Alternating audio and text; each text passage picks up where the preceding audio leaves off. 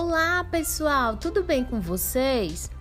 Hoje irei falar um pouco sobre o sistema ABO e fator RH.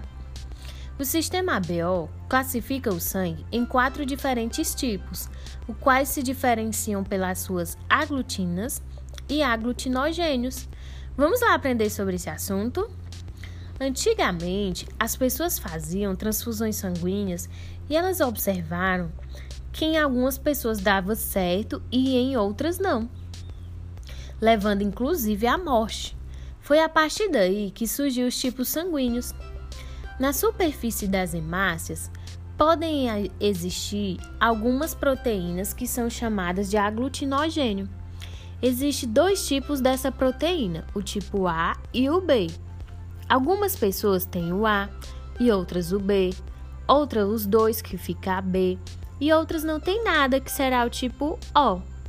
Então, essa tipagem sanguínea vem justamente dessas proteínas que estão presentes na superfície das hemácias, classificando então o sangue com A, B, AB e O.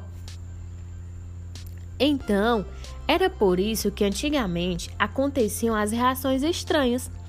Se seu sangue é o tipo A, você tem um aglutinogênio A. Ele vai ser antígeno. Logo, você vai produzir anticorpos contra a proteína B. Se você recebe o B, vai acontecer a reação imunológica chamada de aglutinação. Então, o sangue vai pedrificar e assim sucessivamente.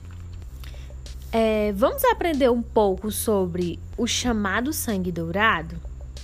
Ele é um tipo de sangue cujo RH é nulo, ou seja, os glóbulos vermelhos não possuem nenhum tipo de antígeno RH e existe uma influência do fator RH para o desenvolvimento da eritoblastose. Mas o que é eritoblastose? É uma anemia hemolítica fetal. Ela é causada pela incompatibilidade ao fator RH e ocorre quando o sangue materno apresenta RH negativo e do filho RH positivo. É isso, pessoal. Gostaram do podcast de hoje? Na próxima semana a gente tem um encontro, tá bom? Espero que vocês tenham compreendido sobre o assunto. Até a próxima!